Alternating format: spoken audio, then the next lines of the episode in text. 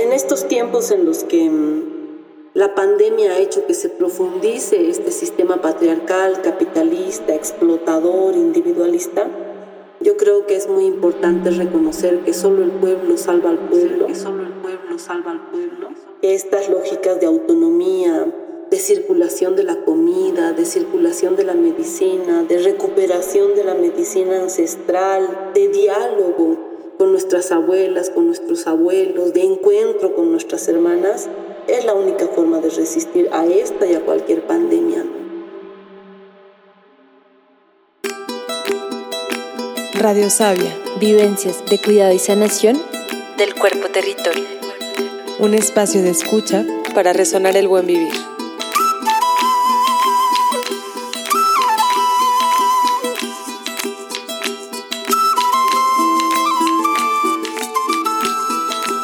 En esta temporada 2 estaremos escuchando relatos y prácticas desde las voces de mujeres defensoras territoriales, sanadoras comunitarias y guardianas de conocimientos ancestrales. Testimonios de resistencia, cuidado colectivo y esperanza que lideran, aconsejan e inspiran un tejido social abundante y diverso. Yo soy Maitika Virama. Yo soy Daniela Fonten y juntas les estaremos guiando en esta travesía.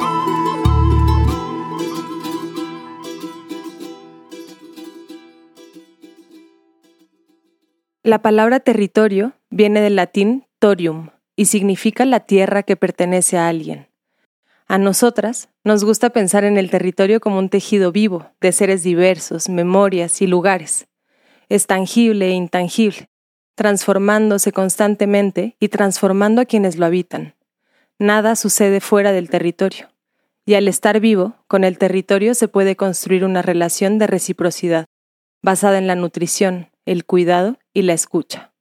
En este episodio hablamos con Adriana Guzmán, activista, educadora popular y feminista comunitaria antipatriarcal desde La Paz, Bolivia.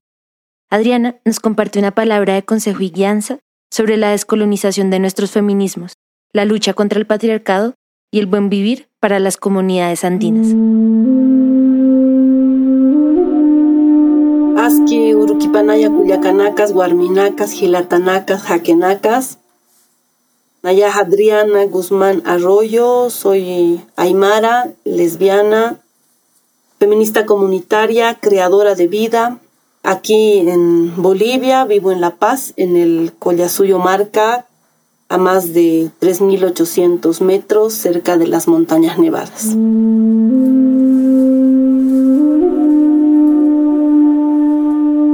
Hay muchos em, planteamientos, yo creo, en las luchas y que no solamente son em, reduccionistas, sino que son idealizadores también, ¿no? Eh, si bien los pueblos originarios tenemos una memoria ancestral, esa memoria ancestral y esa cosmovisión ha sido atravesada por el patriarcado y por el colonialismo. Había una relación de dualidad entre hombres y mujeres, lo que plantean muchos pueblos, lo plantea también la cosmovisión aymara, es posible hace 500 años pero desde hace 500 años hay una ruptura de ese equilibrio entre los cuerpos, ¿no? Hay machismo, hay violencia, ¿no? Entonces hay mm, una obligación heterosexual en la cosmovisión, ¿no? El tata dios, el dios sol, para empezar lo, lo plantean como dios, o padre, el padre sol con la madre luna, casados. Es una obligación heteronormadora que no estaba en la cosmovisión, ¿no? O por lo menos ese es nuestro planteamiento. Esas lógicas y son patriarcales. Y se han construido para controlar el cuerpo de las mujeres, porque así controlas el territorio. Y porque controlando el territorio entonces puedes mantener relaciones de poder y de sometimiento a los pueblos, a la naturaleza, a la vida.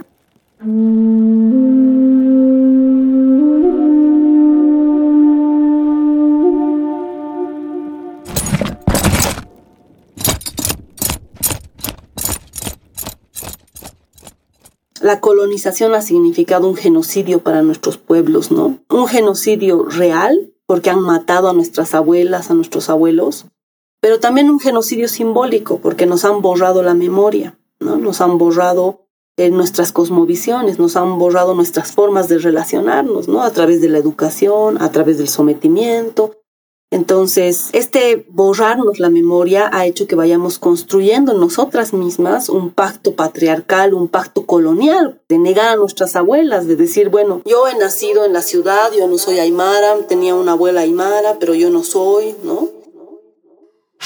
Recordar. Volver a pasar por el corazón. ¿Dónde y cómo se guarda la memoria colectiva de los pueblos? Se pasan de voz a voz en las historias, las comidas, en el recorrer los caminos, en los rituales, en las piedras. ¿Cómo resistimos a la pérdida de recuerdos?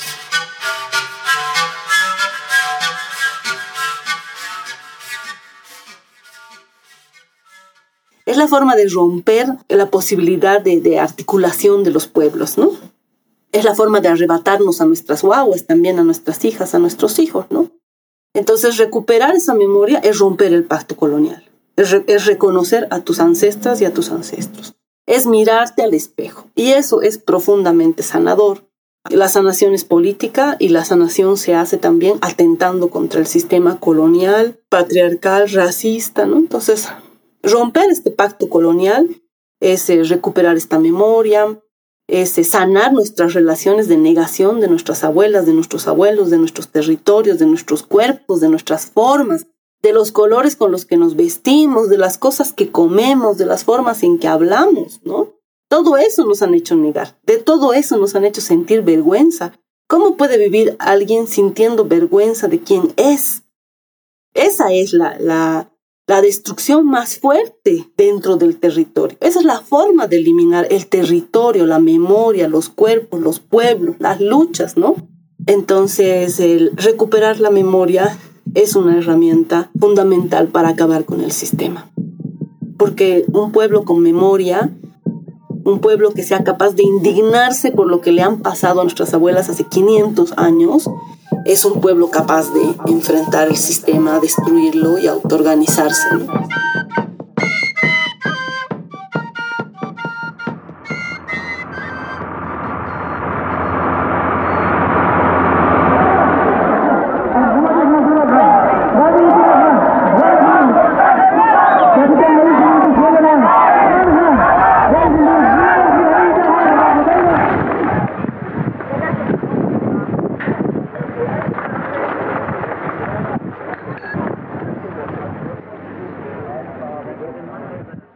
Un ejemplo de autoorganización popular tuvo lugar en Bolivia en el año 2000 y 2003, donde sucedieron la guerra del agua y la guerra del gas, dos luchas colectivas de resistencia a las transnacionales apoyadas por el Estado que optó en ambas ocasiones por reprimir violentamente a la población protestante.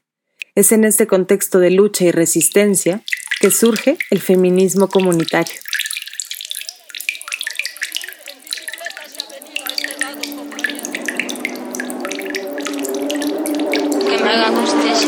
Voy a sobrevivir. Quiero la renuncia del, presidente.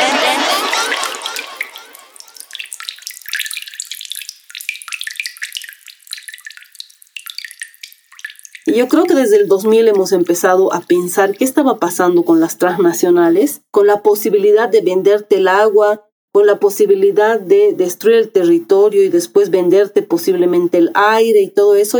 Y el 2003 fue más eh, concreto con la masacre del gas, donde un presidente que teníamos, que habíamos escogido por eso que le llaman democracia, ¿no? Y que solo te plantea el menos peor, o sea, como escoger al menos peor, nunca te, te plantea un buen presidente o presidenta, una buena posibilidad. Lo escogimos y él, él hizo lo que le llamamos la masacre del gas. Un gran proyecto subversivo organizado y financiado desde el exterior para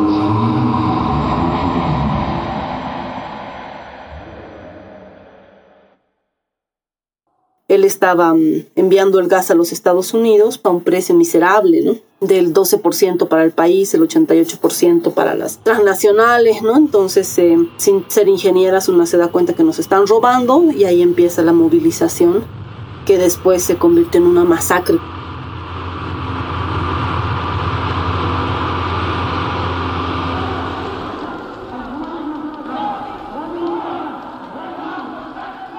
En todo ese contexto hemos ido construyendo el feminismo comunitario. Es decir, somos feministas por la necesidad de enfrentar estos momentos, pero de enfrentarlos desde nuestros cuerpos. A los hermanos los asesinan, a nosotras nos violan, y al violarnos destruyen un tejido territorial. Y estas cosas no son cosas que se discuten dentro de la organización social. Y nosotras queríamos discutir eso, para la misma resistencia, para las mismas movilizaciones. Queríamos discutir qué nos pasa a las mujeres y, nosotros necesitamos compañeros y hermanos que estén aquí en la lucha, no necesitamos héroes, ¿no? Y nos hacen falta. Nos hacen falta cuando los, los asesinan y el machismo muchas veces les hace pensar que son inmortales y que pueden enfrentar a los policías. Los policías están armados y su trabajo es matar. Y los policías y los militares, ¿no? Entonces hablar desde el feminismo nos ha servido un poco para igualarnos en algún sentido con los hombres, ¿no? Y de ahí hemos ido construyendo la propuesta de feminismo comunitario. Pero si me preguntan eh, por qué somos feministas, por necesidad. Por necesidad de acabar con el patriarcado.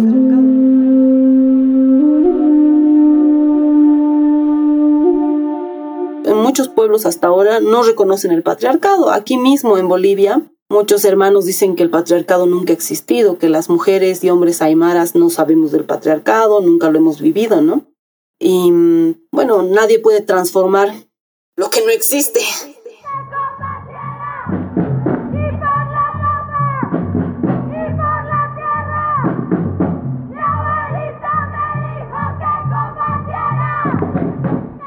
Y entonces esta lucha desde el territorio y desde las calles se ha convertido en una lucha que le llamamos del territorio de las palabras, ¿no?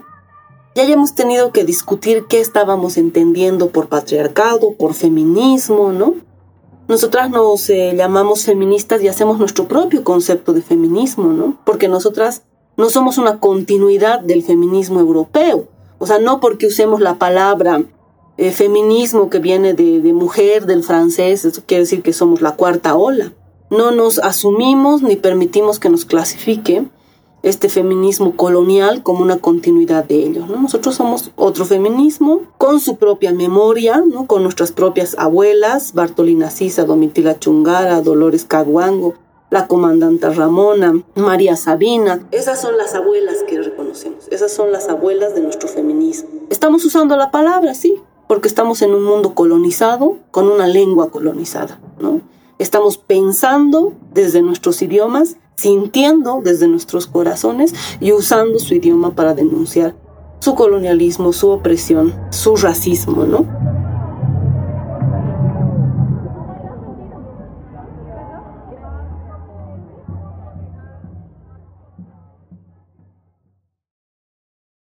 Entonces, toda esta discusión de Europa sobre el género, sobre la violencia de género, sobre los derechos de las mujeres, ¿no? La igualdad, la diferencia. Para nosotros es una discusión absolutamente reduccionista, ¿no? Porque, claro, Seguramente ya tenían resuelto sus problemas de casa, de comida, no tenían que pelear por su territorio, no había extractivismo al lado de su casa, no se llevaban a sus hermanas o a sus hijas en la trata y tráfico para la prostitución, ¿no? Y entonces el único problema era lo que pasaba con los hombres respecto a sus derechos. En cambio, en el Abya Yala, en estos territorios vivimos opresiones mucho más complejas que eso, ¿no? La discusión frente a los hombres no es las mujeres frente a los hombres. La discusión es el sistema. El sistema patriarcal, colonialista, capitalista, racista, extractivista y sus formas de concreción.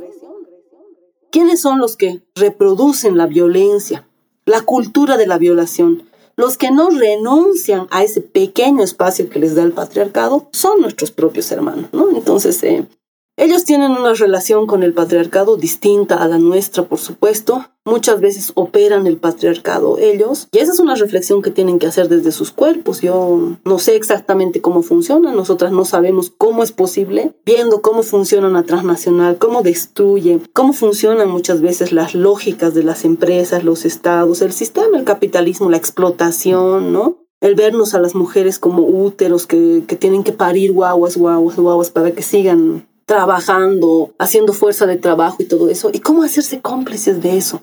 Yo no, no puedo entenderlo. Ahora, esos hermanos que se hacen cómplices del patriarcado son nuestros hermanos, están en nuestro territorio, son parte de nuestros pueblos, son parte de esa comunidad que estamos construyendo de la que venimos y a la que vamos. Entonces, es indispensable ese diálogo con ellos, ¿no? Territorios. ¿Qué olores, sensaciones, sonidos les llegan? Es tejido vivo en transformación constante y cambia también con nuestra forma de habitarle. ¿Hay maneras de cuidar y percibir los territorios que han cambiado con los años? ¿Qué prácticas nos acercan al cuidado de la vida en nuestros cuerpos territorios? En Aymara es Sumascamaña. Sumascamaña es vivir bien, pero no era el único, ¿no? O sea, no hay solo Sumascamaña, sino hay Sumajacaña, Suma Utaña. Suma Utaña es vivir hasta viejos. Entonces, em, el vivir bien es una parte que se complementa con vivir hasta viejos, vivir en respeto, ¿no? pero el discurso del vivir bien se ha hecho mucho más fuerte durante la Asamblea Constituyente y el hecho de que se hable del vivir bien o del buen vivir es importante para los pueblos, ¿no? El vivir bien no lo construyen los estados. El vivir bien no se construye con leyes. Las leyes tal vez pueden ayudar, pero no son suficientes para construir el vivir bien. No se acaba con el capitalismo ni con el patriarcado por decreto. Solo los pueblos construyen el vivir bien. La izquierda habla de una revolución que quiere redistribuir la riqueza. Los pueblos hablamos de un vivir bien donde no se acumula riqueza. Entonces, eh, para la izquierda, la revolución es algo que se alcanza algún día, no sabemos cuándo. Para los pueblos, el vivir bien es algo que se construye todos los días. Es una renuncia cotidiana al capitalismo, a la acumulación, al racismo, a la violencia, ¿no? Es una mm, decisión cotidiana para poder vivir con dignidad, para poder vivir con lo necesario, con la comida necesaria, con una alimentación digna, una salud digna, una educación digna. Eso es lo suficiente, ¿no? Pero eso es lo más difícil de lograr en un mundo capitalista, ¿no? El mundo capitalista estimula la propiedad privada, ¿no? Y no se puede construir vivir bien si hay propiedad privada.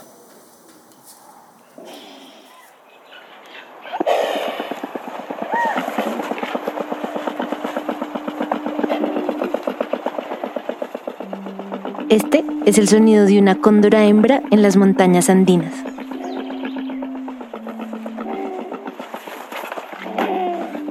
Nos gusta escucharla y recordar que las relaciones territoriales son múltiples y trascienden nuestra experiencia humana.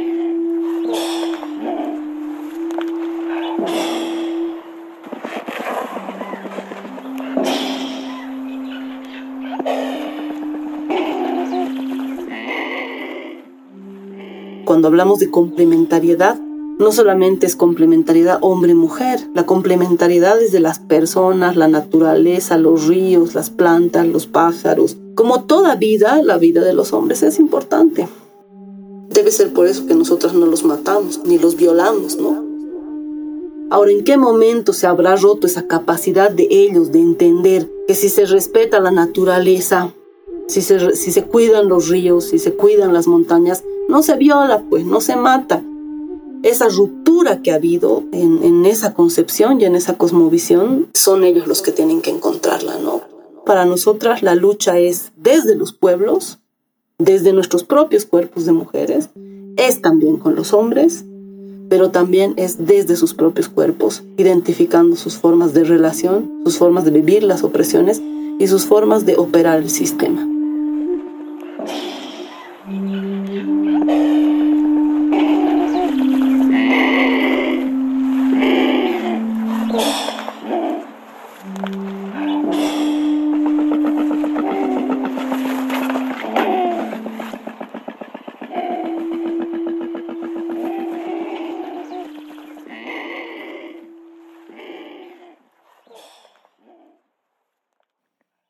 Cuerpo es territorio, también se goza, se libera, se nutre, se comparte y se protege.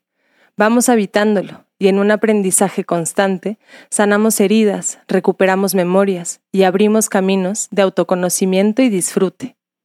Yo recuerdo que mi mamá, mi abuela, mis tías siempre hablaban del placer. Siempre hablaban de las relaciones que sentían, de lo que les gustaba o no les gustaba. Entonces hay una mirada colonial de querer descubrir aquello que supuestamente fuera oculto, es como es el placer para los pueblos indígenas. Yo no creo que exista un placer universal, ¿no? esa lógica de universalizar los conceptos y las comprensiones es una lógica eurocéntrica y colonial, ¿no? Lo que sí creo es que el placer existe en las mujeres, en los pueblos, en, las, en los hombres, en los cuerpos plurales indígenas. Lo que la antropología ha estado buscando, digamos, ¿no? Para mí siempre ha sido bien colonial y racista, como los antropólogos aquí han intentado buscar si entre las polleras hay o no orgasmos. Para nosotras es eh, importante descolonizar los cuerpos y las sexualidades, ¿no? Han colonizado los cuerpos imponiéndonos estos modelos de género, estas eh, formas de entender las relaciones sexuales, afectivas. El erotismo es una construcción patriarcal también. Hay que recuperar la autonomía del cuerpo para esta construcción del placer. No creo que haya un universal. Lo importante es recuperar el placer. Las mujeres aymaras, quechuas, de distintos pueblos, por supuesto que sentimos placer y construimos también mm, nuestros orgasmos como formas de lucha, ¿no?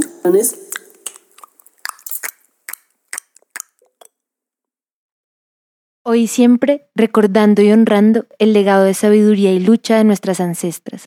Acuerpamos la resistencia cotidiana e imparable de las mujeres que defienden, cuidan, celebran y sanan la vida digna en nuestros cuerpos territorios. Honramos la diversidad de voces que nos juntan en el propósito de vivir sabroso, de bailar hermanadas y de nutrir nuestra memoria rebelde. En nuestro camino desde llamarnos feministas, después plantear el feminismo comunitario como una propuesta, es decir, la comunidad como una forma de vida, de organización que existe, probadamente posible si quieren, lo antipatriarcal como algo indispensable para para luchar. En ese camino también de descolonización hemos reconocido, recuperado la importancia de la espiritualidad, de la sanación cósmica política que, que la hemos eh, recuperado con las hermanas también sanadoras ancestrales de, de de Guatemala. Y hablamos de esta espiritualidad política, ¿no? Política en el sentido de negarnos a que la razón es la única forma de entender y existir en el mundo, ¿no? Política también en el sentido de posicionarnos frente a todas esas espiritualidades coloniales, hegemónicas, religiosas que nos ha impuesto el sistema, ¿no? Y política también en la posibilidad de dimensionarnos en este mundo, en esta pacha, en este tiempo, en este espacio que es más grande que nosotras y que no podemos controlarlo nosotras, ¿no? ni como pueblos, ni, ni como mujeres, ¿no? sino complementarnos con esta naturaleza, dialogar, eh, relacionarnos. ¿no? Así entendemos la espiritualidad como una resistencia también a la razón. Gracias Adriana Guzmán por esta entrevista realizada a larga distancia un día soleado de agosto. Gracias también por toda la inspiración y el trabajo de la red de feministas antipatriarcales de la Viayala y larga vida a los procesos del feminismo comunitario territorial antipatriarcal. Este episodio fue editado y producido por Maitika Virama y por mí, Daniela Fonten. La producción sonora y la composición son de Carlos Castañeda y el diseño sonoro de Maitika Virama y Carlos Castañeda. Mercurio Bocio en la composición musical. Gracias especiales a Sol Bello por los paisajes sonoros. La transcripción es de Jessica Salapa. Daniela Fonten en la identidad visual. Muchas gracias por escuchar, mucho apañe y juntanza para todos sus movimientos y hasta muy pronto.